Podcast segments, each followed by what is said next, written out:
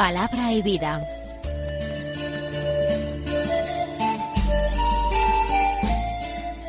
Con el padre Manuel Horta, desde Sevilla.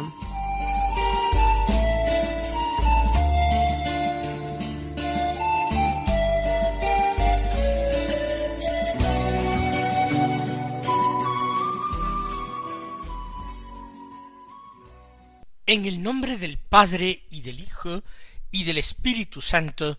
Amén. Alabados sean Jesús y María.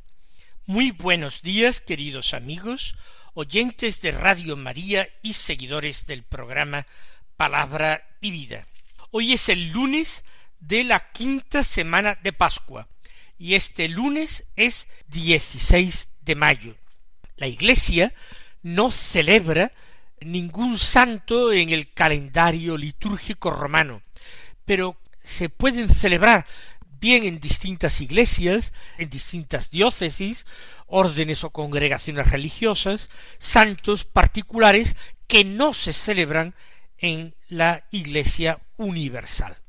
Lo digo porque estando en el mes de la Virgen, hoy es la fiesta de un santo carmelita, muy devoto de la Virgen y muy importante en la espiritualidad mariana en general, un santo antiguo, medieval, San Simón Stock, inglés, que entró en la orden de los carmelitas y que nacería a finales del siglo XII y vivió y fue hecho general de la orden ya en el siglo XIII.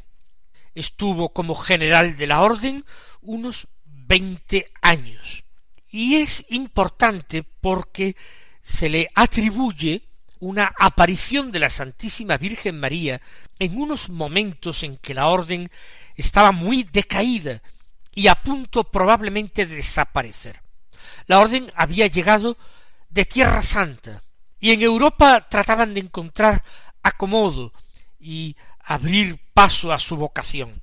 Pero no era fácil porque ya estaban asentadas, además de las tradicionales y antiguas órdenes monásticas, las nuevas órdenes mendicantes. Los franciscanos y los dominicos tenían un gran éxito, pues este hombre nacido probablemente en Kent, en Inglaterra, asumió el generalato y suplicaba a la Virgen María por la pervivencia de esta orden dedicada a ella. Y la Virgen parece que se le apareció y que le entregó el escapulario de la orden. Un escapulario unido a una promesa que todo el que lo vistiera en honor de la Santísima Virgen María recibiría una asistencia particular de María que no permitiría que se perdiera. De ahí a pasar a que todo fiel cristiano, aunque no fuera fraile, carmelita, pudiera vestir ese escapulario en honor de la Virgen.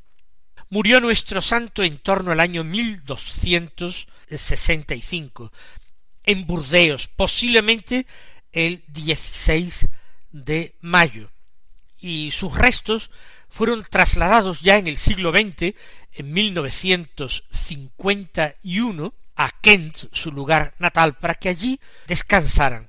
Juan Pablo II lo denominó el santo del escapulario, dando un espaldarazo definitivo a esta antigua tradición.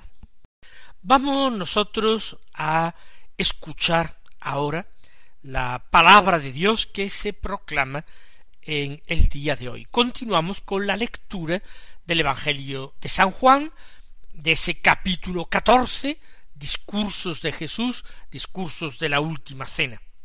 Hoy los versículos veintiuno al veintiséis que dicen así En aquel tiempo dijo Jesús a sus discípulos El que acepta mis mandamientos y los guarda, ese me ama, y el que me ama será amado por mi Padre, y yo también lo amaré, y me manifestaré a él.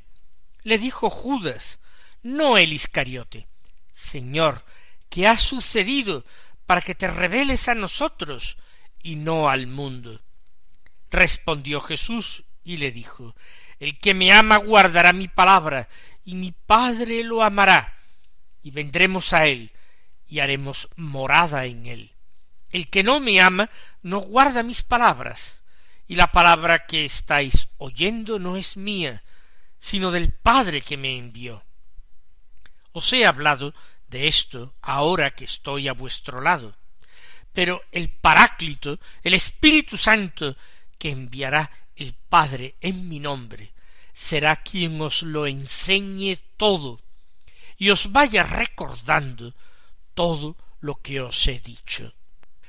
Comienza el Evangelio con una afirmación de Jesús que nos remite al realismo.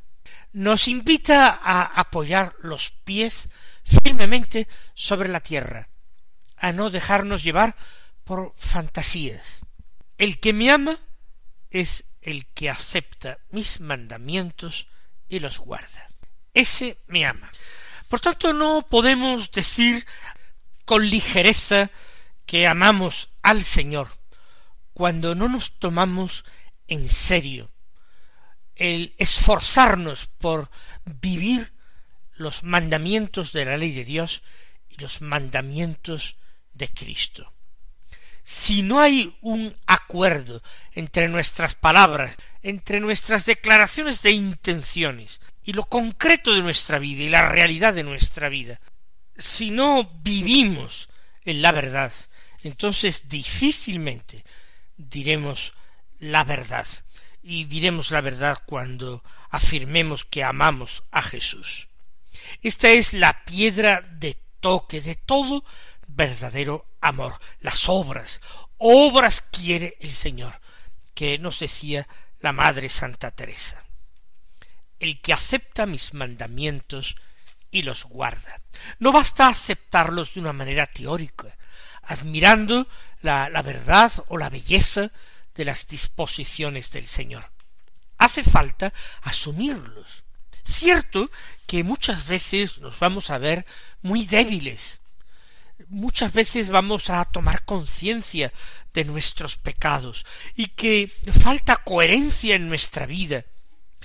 Pero esa es una realidad con la que tenemos que lidiar continuamente, que somos pecadores y que si el justo peca siete veces al día, nosotros que no lo somos, es posible que pequemos muchas más veces al día. Pero ante esto la conciencia no nos excusa, al contrario nos acusa, nos convence de nuestro propio pecado. La palabra de Jesús nos juzga y nosotros no solamente pedimos perdón, nosotros pedimos gracia, pedimos amor, pedimos fuerza para no seguir ofendiendo al Señor. No nos justificamos, no nos excusamos, no buscamos ningún pacto con nuestros malos hábitos, con nuestros defectos o con nuestras pasiones. Nos condenamos a nosotros mismos porque declaramos que sólo Él es santo, que Él tiene toda la razón. Pero decimos, Señor, misericordia, Jesús, ten misericordia de nosotros, porque somos pecadores. Continúa el texto diciendo Y el que me ama será amado por mi Padre, y yo también lo amaré y me manifestaré a él. Es decir, el que ama a Jesús y el que lo ama verdaderamente, el que lo ama con obras, ese va a ser amado por el Padre y por el mismo Jesús. Ambos van a derramar su misericordia, su gracia y su amor sobre aquel que procura guardar los mandamientos del Señor, porque los acepta de corazón. Amado por mi Padre, y si somos amados del Padre Celestial, ¿qué podremos temer? Y si somos amados por Jesús, nuestro abogado, nuestro redentor, ¿qué podremos temer? Más aún, hay una promesa formidable, aneja a esto, me manifestaré a él. ¿De qué forma nosotros alcanzamos esta manifestación del Señor? Porque ya tenemos esa manifestación en la Escritura. El Señor nos habla cada día a través de las páginas de su Evangelio, a través de cada una de las páginas de la Sagrada Escritura. ¿Se refiere a esta manifestación el Señor? Sí, pero no solamente a ella. El Señor se manifiesta en nuestra vida cuando descubrimos tantos y tantos detalles, tantas muestras de amor, tantas muestras de predilección, tantas muestras de paciencia, tanta gracia que nos invita continuamente a convertirnos, que nos mueve a tratar de reconciliarnos con Él cuando hemos faltado a su amistad, cuando nuestro amor se ha quedado demasiado corto, aunque nuestras buenas intenciones fueran largas. Yo también le amaré y me manifestaré a él, porque Jesús es tan buen amigo que no deja de corresponder extraordinariamente a nuestro amor y a nuestras muestras de amor. Ahora, después de esta afirmación, después de esta enseñanza del Señor, se atreve a tomar la palabra Judas Tadeo. Parece que era pariente del Señor, quizás primo suyo, era de ese grupo de Nazaret que había seguido al Señor. Y él, casi tímidamente, porque no hay más intervenciones suyas en los santos evangelios, le dice Señor, ¿qué ha sucedido? para que te reveles a nosotros y no al mundo. Es una buena cuestión. Es un hombre lleno de humildad y de sencillez el que se atreve a dirigirse a Jesús. Él ya ha captado la grandeza de la misión de Jesús. Él ya intuye lo extraordinario del misterio que envuelve a su maestro y a su pariente. Pero entonces, ¿por qué ha elegido a aquel grupo de hombres que tantas veces se han mostrado duros y lentos para entender, para comprender. ¿Por qué los ha elegido a ellos? ¿Por qué se les ha revelado a ellos y no al mundo? Cuando el mensaje del Evangelio era para el mundo entero, porque era una palabra de salvación para todos los hombres. Judas Tadeo esto lo entiende, lo asimila. Lo que no entiende es el proceder de Jesús, no entiende el designio de Dios. ¿Por qué? ¿Qué ha sucedido para que te reveles a nosotros y no al mundo? Y la respuesta de Jesús no es una respuesta directa a esta pregunta, porque la única respuesta a esta pregunta es el querer libre de Dios. ¿Quién podrá pedir explicaciones a Dios de por qué hace lo que hace, por qué ama a quien ama, por qué prefiere a quien prefiere? A veces desde la conciencia profunda de nuestros pecados podemos sentirnos, a pesar de todo, infinitamente amados por el Señor y lo decimos a veces con gran vergüenza. ¿Por qué nosotros? ¿Por qué a nosotros si no lo merecemos en absoluto? Y es que el amor gratuito de Dios, el amor gratuito de Jesús, no tiene lógica, no tiene explicación. El amor que recibimos no lo hemos merecido. Eso sí, la palabra de Dios nos llama a corresponderlo. Dice el Evangelio, respondió Jesús y le dijo, ya les advierto que no hay una respuesta directa de Jesús a esta cuestión. El Señor sigue su enseñanza afirmando el que me ama guardará mi palabra, y mi Padre lo amará, y vendremos a él y haremos morada en él. ¿Es esto una pura repetición de lo que ha dicho antes? A mi juicio no. El Señor está diciendo más de lo que ha dicho antes.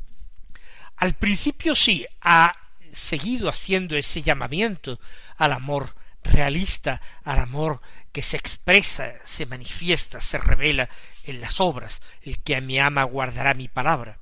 De nuevo ha dicho también que por ese amor a Jesús el Padre los amará. Pero ahora en vez de decir que se revelará él, Jesús, a ellos, los discípulos, dice vendremos a él. ¿Quiénes? Vendremos el Padre y el Hijo. Vendremos el Padre y Jesús y haremos morada en él. Lo que está diciendo el Señor es que Dios mismo habitará en el corazón, habitará en el alma de la persona que lo ame, que lo acepte, que le obedezca, que guarde sus mandamientos. Recuerden que hace unos días en el Evangelio Jesús decía a sus discípulos que volveré a buscaros, voy a prepararos un sitio, porque en la casa de mi Padre hay muchas moradas. La afirmación de que nosotros vamos a morar en Dios, de que vamos a vivir en Dios. Pero la revelación de hoy es más sorprendente.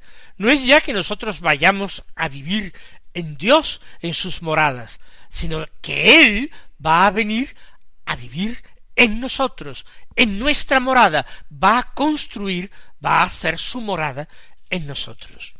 Y Dios, Dios Trinidad, es el Padre y el Hijo, aunque inmediatamente va a hablar Jesús del Paráclito del Espíritu Santo.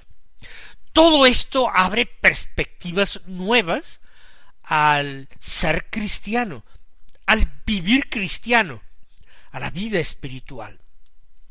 Se trata de disponer nuestro corazón para ser morada de Dios. Se trata de acoger a ese huésped de nuestras almas, que es el Dios uno y trino. De eso se trata, y de cultivar esa compañía, de tal forma que para ponernos en contacto con Dios no tenemos que salir de nosotros, no tenemos que subir a la montaña, no tenemos que adentrarnos en ningún desierto, sino que basta con que nos recojamos en nuestro propio corazón. Y allí nosotros busquemos trato, conversación, diálogo de amistad con quien sabemos nos ama. Qué bien entendió esto la Madre Teresa de Jesús, pero qué bien lo entendieron algunas de sus hijas, por ejemplo, Santa Isabel de la Trinidad. Vamos a continuar. El que no me ama no guarda mis palabras. Así de claro, de rotundo es Jesús. El no guardar las palabras del Señor es un síntoma muy claro, muy evidente de no amarle a él. Insisto, porque ya lo he dicho, que esto no excluye que en nuestra vida de criaturas débiles, pecadoras, no exista el pecado, o la imperfección, o la falta. Existirá, pero una vez que uno haya caído en una imperfección, en una falta o incluso en un pecado, inmediatamente volverá su mirada a su propio corazón para dolerse, para pedir perdón, para proponer enmienda, para suplicar misericordia. ¿Por qué? Porque si no hace esto, está expresando plenamente que en el fondo no le importa mucho el Señor, que no lo ama, porque no se toma en serio su palabra. Y añade el Señor, y la palabra que estáis oyendo no es mía, sino del Padre que me envió. Recuerden que el Señor no ha venido sino para proclamar la palabra del Padre, para hacer en todo su voluntad. Por eso se atreve a decir que la palabra que oyen los discípulos en aquel momento, que oímos nosotros, no es una palabra suya, no es, diríamos, exclusivamente suya, sino que es también palabra del Padre que lo envió. Porque el Hijo es el Verbo, el Hijo es la palabra de Dios. Continúa el Señor. Os he hablado de esto ahora que estoy a vuestro lado, Pero el Paráclito, el Espíritu Santo, que enviará el Padre en mi nombre, será quien os lo enseñe todo. Ha hablado inmediatamente antes de la inhabitación del Padre y del Hijo en el alma del cristiano, en el alma de aquel que guarda las palabras de Cristo. Pero ahora inmediatamente se refiere a la tercera persona, esa que también inhabita el alma, esa que ha convertido el alma y el cuerpo del ser humano en templo suyo, en templo propio, el Espíritu Santo. En ese momento en que Jesús habla, es el momento de la revelación del Hijo. Pero se acerca el momento, y Jesús lo anuncia, de que va a seguir la revelación del Espíritu, una revelación que no es distinta, ni siquiera una ampliación de la revelación del Hijo. Todo lo que Dios Padre quería decir ya lo ha dicho, lo ha expresado por medio de su Hijo. El Espíritu Santo enseña, es decir, muestra el sentido profundo de lo que Jesús ha dicho, lo recuerda, lo explica. El Espíritu Santo Paráclito, es decir, defensor, abogado, es quien os lo enseñará todo, y lo enviará el Padre en mi nombre, es decir, lo enviará el Padre a través de, por medio de Jesús.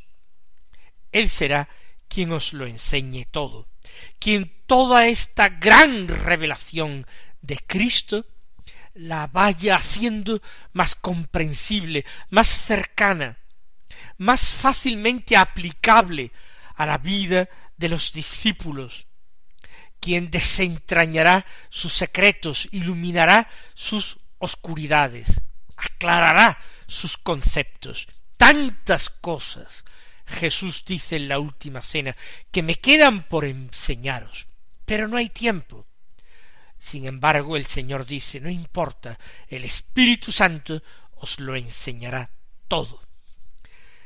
Pues aquí lo ha dicho, lo dice otra vez, os he hablado de esto, ahora es Jesús el que revela que estoy a vuestro lado, es mi tiempo, pero el Paráclito, el Espíritu Santo, que enviará el Padre en mi nombre, será quien os lo enseñe todo y os vaya recordando todo lo que os he dicho. Esta función de recuerdo es algo también muy importante del Espíritu Santo. Y él la realiza haciendo que el cristiano recuerde en dos momentos. Por una parte, que recuerde las palabras de Jesús para poder así irlas meditando en el corazón y descubriendo sus significados profundos. Pero también el Espíritu Santo permite que recordemos las palabras de Jesús en los momentos concretos y exactos en que necesitamos vivir esas palabras, en el momento en que tenemos que aplicarlas a nuestra vida, a las circunstancias distintas de nuestra vida. El Espíritu Santo permite que la palabra llegue a la vida. Mis queridos hermanos, que el Señor os colme de bendiciones y hasta mañana si Dios quiere.